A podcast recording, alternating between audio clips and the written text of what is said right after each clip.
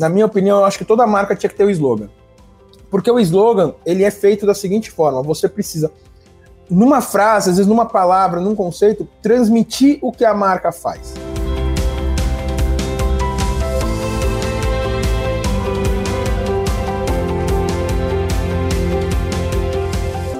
Bem-vindo ou bem-vinda aqui ao nosso Caminho Corporativo. Hoje conversando com o Felipe Moraes, autor do livro Brand Canvas, pela editora DVS. Felipe, obrigado aí por prestigiar aqui o Caminho Corporativo, viu?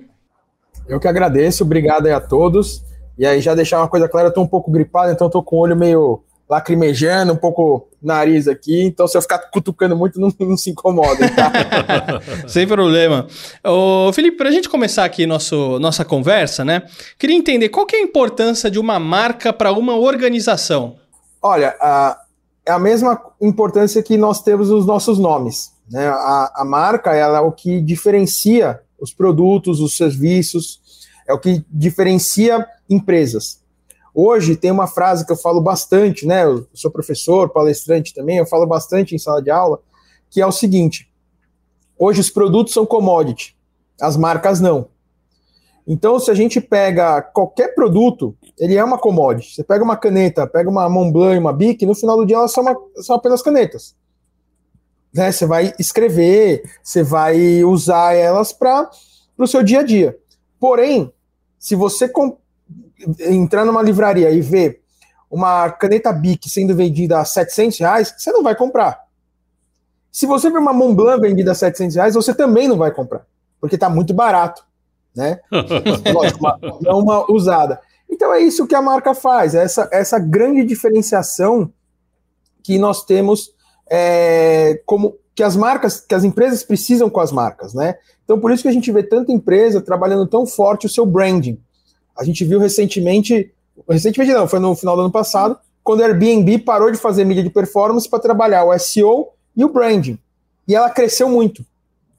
Ela cresceu quase 100% esse ano, né, das ativações. Então, a gente vê as marcas, as empresas trabalhando muito bem suas marcas, porque é necessário. Há uma, vamos dizer assim, uma tendência no mercado, uma, uma preferência do mercado por carros tipo SUV.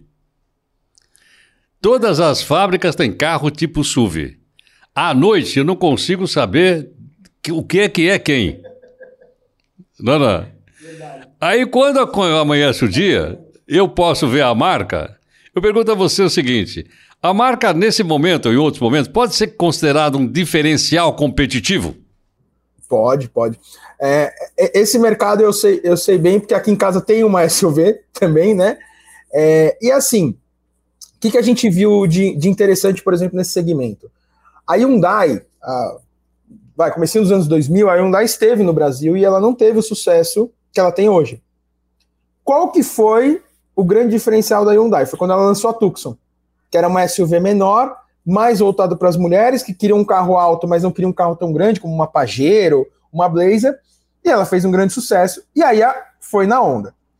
Só que as marcas, elas são diferenciais. Por exemplo, quando eu fui comprar a, a que a gente tem aqui em casa da Honda, quando eu fui comprar e falei pro meu pai, ah, estamos comprando um Honda, ok, era um Honda. Quando a minha tia comprou o Kicks, logo que saiu, pô, mas é Nissan, putz, mas você vai comprar. É um ótimo carro, vende pra caramba, é um sucesso. Mas era isso. Então, assim, eu, eu, lembro, o meu pai sempre conta essa história, quando meu pai foi trocar o carro dele, ele, ele tinha um, um Volkswagen, foi para um Honda, que o mecânico dele falou assim: Poxa, adorei te conhecer, mas nunca mais vou te ver aqui. Então, esse é o poder da marca. Quando você tem um Honda, um Toyota, é isso que você ouve, né? É, já as outras marcas, nem. Hoje a Nissan está consolidada, a Chevrolet, a Fiat, lógico, estão consolidadas. Mas a marca é super importante. Né? A Jeep e, tudo mais. A marca é muito importante para ter esse, esse diferencial. Apesar, como eu falei, produto é commodity. Se, se eu parar o, o, o, HRV que a gente tem aqui em casa com o Kicks, que são concorrentes diretos, eles são carros ótimos. Mas aí você vai pelo design, até pelo preço, né? Quase o mesmo. Ô Felipe, agora você comentou sobre branding, né? A empresa investindo, investindo em branding e isso alavancou a empresa, teve um crescimento significativo da empresa. O que, que é branding? Branding é gestão da marca.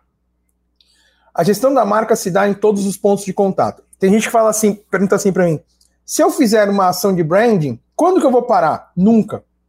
A Coca-Cola, a Mercedes, a Mamão, seja a marca que for, eles estão fazendo branding todos os dias.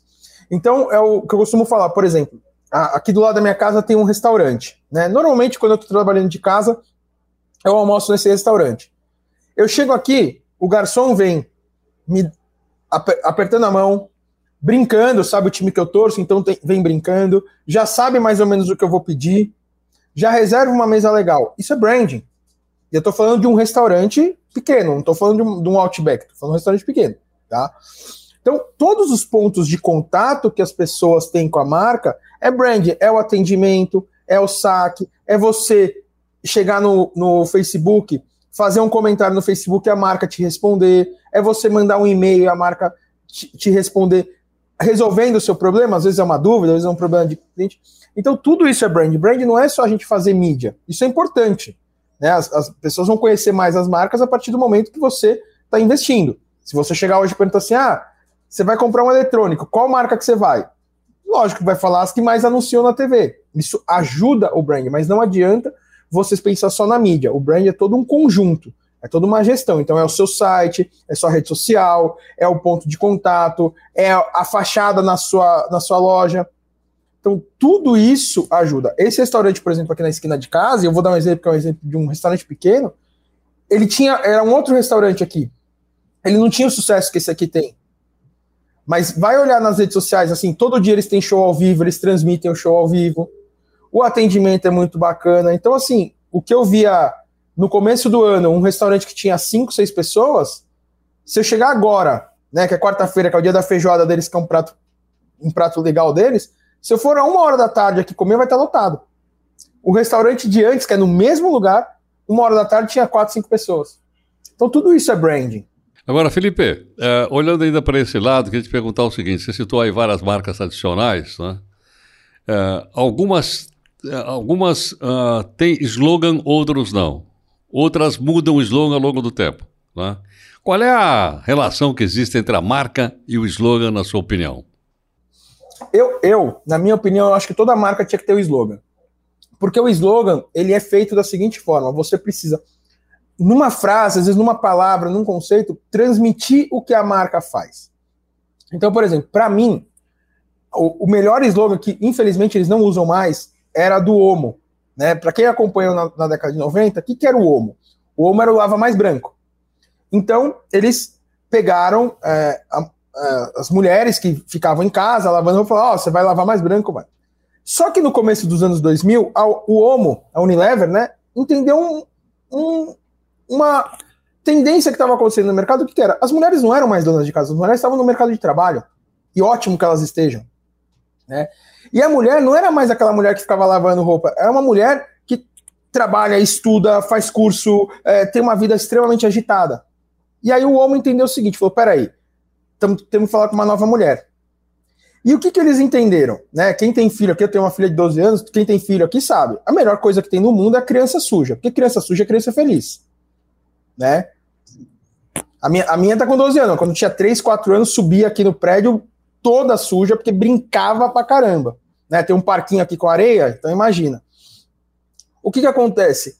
O homem entendeu isso. O homem pega e fala assim pra mulher: vai se divertir, vai fazer suas coisas, vai brincar com seus filhos, porque eu tô aqui para te ajudar. E ela muda o seu slogan para Homo, porque se sujar faz bem. Fantástico. Fantástico. Aí uma vez eu estava dando uma palestra, falei essa história e para minha coincidência estava na plateia a ex-diretora de marketing da Unilever e o ex-diretor de criação da agência que fizeram essa campanha. Então foi bom porque eles chegaram para mim e falaram assim: "Cara, você perfeito, você falou certinho o que aconteceu". Então eu estou bem tranquilo. Então eu acho importante quando a marca tem essa assinatura, ela mostra. Precisa ter? Não. É melhor ter? Sim.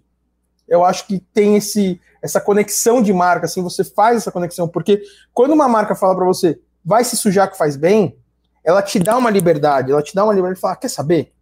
Tudo bem, eu vou no parque com, minha, com meu filho, nossa, minha filha tá com a camisa do, do Brasil no parque, amarela, putz, ele se sujou. Então, beleza, depois joga na máquina, vai lavar, mas o meu filho, o meu filho brincou, isso que é importante, né? Não. Olha, nós estamos conversando aqui com Felipe Moraes, autor do livro Brain Canvas. Vamos fazer um intervalinho e a gente volta já já. Já conhece nossos cursos online? Tem Media Training para o mundo corporativo, Comunicar para chegar lá, Como se sair bem uma entrevista de mídia, YouTube Power Up para você dar um up no seu canal do YouTube. Tem até um curso de como fazer o seu próprio programa de rádio com a participação do Milton Jung. Os links estão aqui na descrição do vídeo. Se preferir, você pode acessar fernandovitulo.com.br. Bom, continuando aqui o nosso caminho corporativo em conversa com o Felipe Moraes, autor do livro Brand Canvas. Ô Felipe, já que a gente está falando aí um pouquinho de propaganda, né? É, e a gente tem falado de marcas aí que são bem conhecidas pelo público de maneira geral, né? Uh, como é que a gente cria uma marca forte? É através da propaganda? A propaganda ajuda muito, mas é preciso ter uma série de coisas. Por exemplo, a construção de marca ela começa de dentro para fora. Então é o que a empresa faz, como é que ela trata seus colaboradores, como é que ela trata a sociedade. Hoje a gente fala muito do ESG. O ESG é fundamental para as marcas hoje, porque precisa saber essas novas gerações, elas não estão preocupadas só com o produto, elas estão preocupadas com o que a marca faz para o meio ambiente. Então, por exemplo, a minha filha hoje, se eu chegar para ela e falar assim: "Nossa, Fefe, eu vou comprar para você uma camiseta da Armani". Ela vai virar e falar: Tá. Não, vou comprar uma Eren. Tá. Não tá preocupada com marca tal. Inclusive, eu fui comprar um shorts pra ela semana passada, ela tá assim, não, pai, é muito caro esse short. Falei, não, Fê, mas é um short que você vai usar nos próximos 10 anos, tal. Não, não quero, é muito caro. Ah, é de marca, eu não quero. Então, essa nova geração já tem. Eu uso o exemplo da minha filha, mas toda vez que eu falo com gente que tem filho nessa idade, fala, nossa, meu filho também também. Então, é só, é só um exemplo.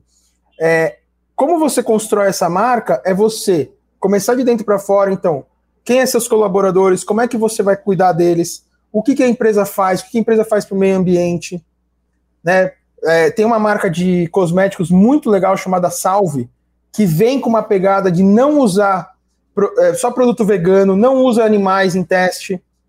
Então, isso ajuda bastante.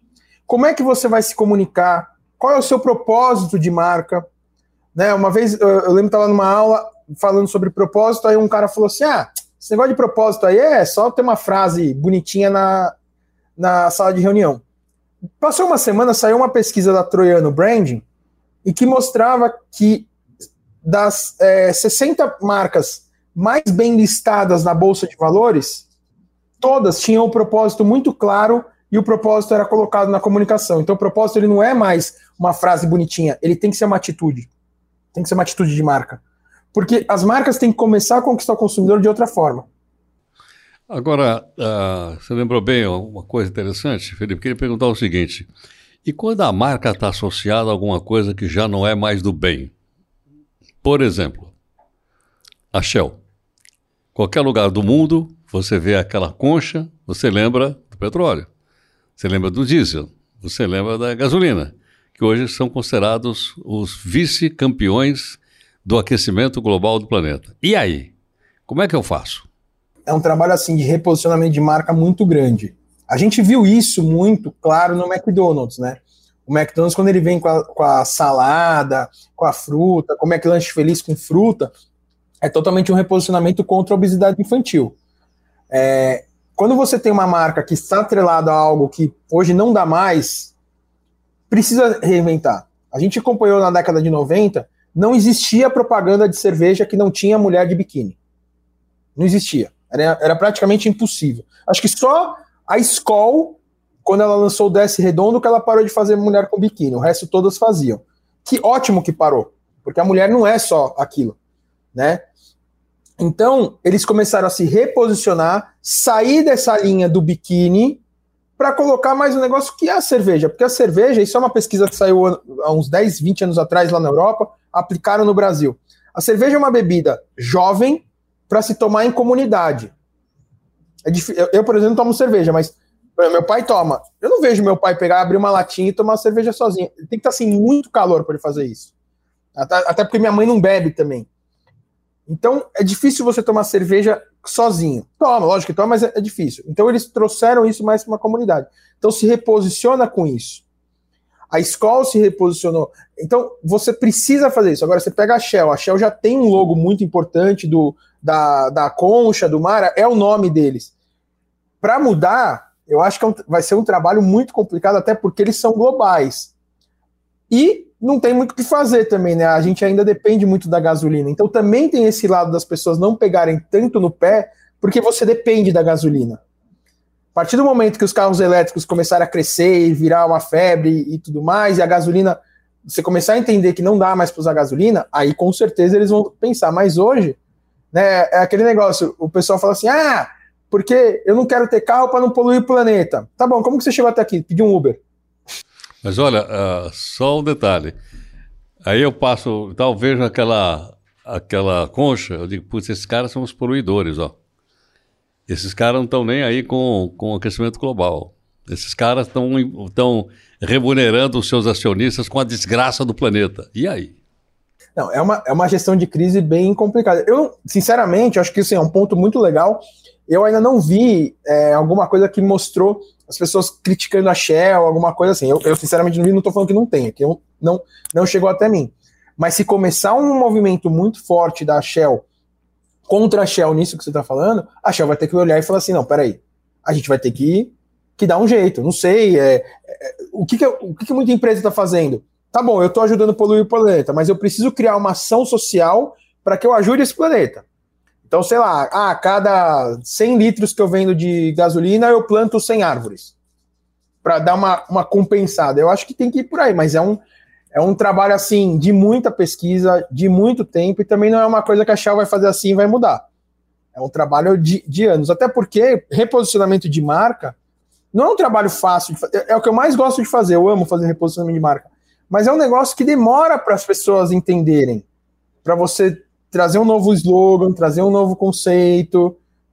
Demora um pouco, assim, e exige, e exige, obviamente, um baita investimento de mídia. A mídia é fundamental para você reposicionar a marca, mas não é a única estratégia que deve ser, deve ser usada.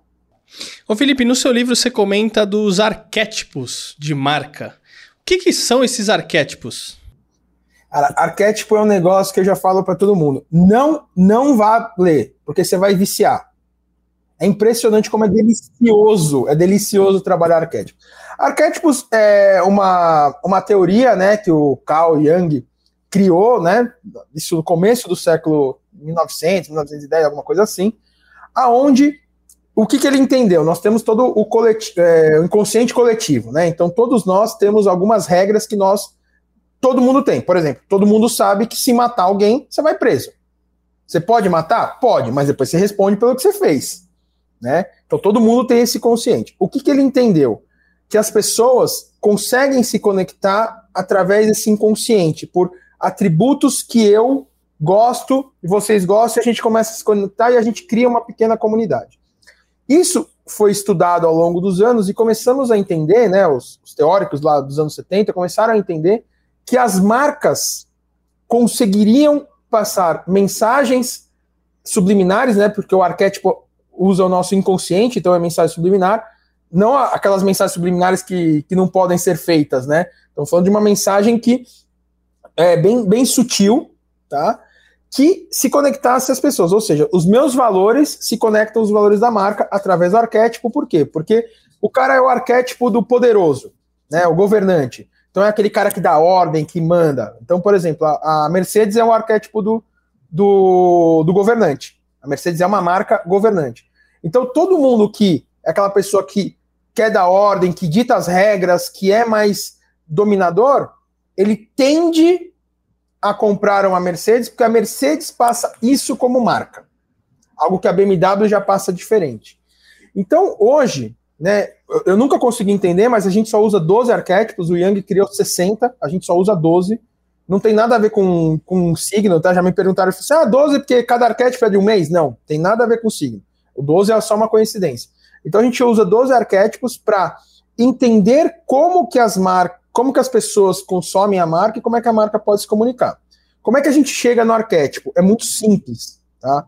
É, a gente aqui na, na consultoria, a gente faz da seguinte forma, a gente faz um questionário, aqueles questionários padrões, né? Ah, nome da cidade e tudo mais, e a gente coloca algumas perguntas ali. A pergunta mais fácil que a gente coloca, a gente fala o seguinte: Se a marca fosse uma pessoa, dessas 12 palavras, qual seria? E nós criamos palavras que são conectadas ao arquétipo. Então eu não falo assim, a marca é o amante. Por quê? Porque o arquétipo amante, quando você fala amante, já vem aquele um amante, é o cara que trai. Não. O amante é o amor, é a sedução. Então a gente fala assim, ah, se a marca, sei lá, se a Coca-Cola fosse uma marca, qual seria? Ela é uma, uma inovadora, ela é uma marca apaixonante, ela é uma coisa. E aí a gente deixa as pessoas falarem que é isso. Então a gente já mais ou menos entende. Quando tem um maior percentual, fala, ó, esta palavra teve um maior percentual, então vamos usar esse arquétipo. E aí a gente vai para muita literatura, muito estudo, né? É, analisar as comunicações da concorrência. Então, olha, essa, a, essa marca aqui, da concorrência não, desculpa, a gente analisa as, as campanhas de arquétipos iguais. Então, Dentro do governante, você tem Mercedes, você tem Montblanc e você tem, enfim, acho que a Gucci, alguma coisa. Então a gente analisa essa comunicação e mostra, ó, tá vendo? Eles usam o governante para mostrar esse poder. O, o, amante, que é o mais fácil, por exemplo, 99% das empresas de moda são, são arquétipos amantes. Então é muito interessante você ver isso, por quê? Porque você pega, por exemplo, uma, um comercial que eu até passo em aula, da Paco Rabanne.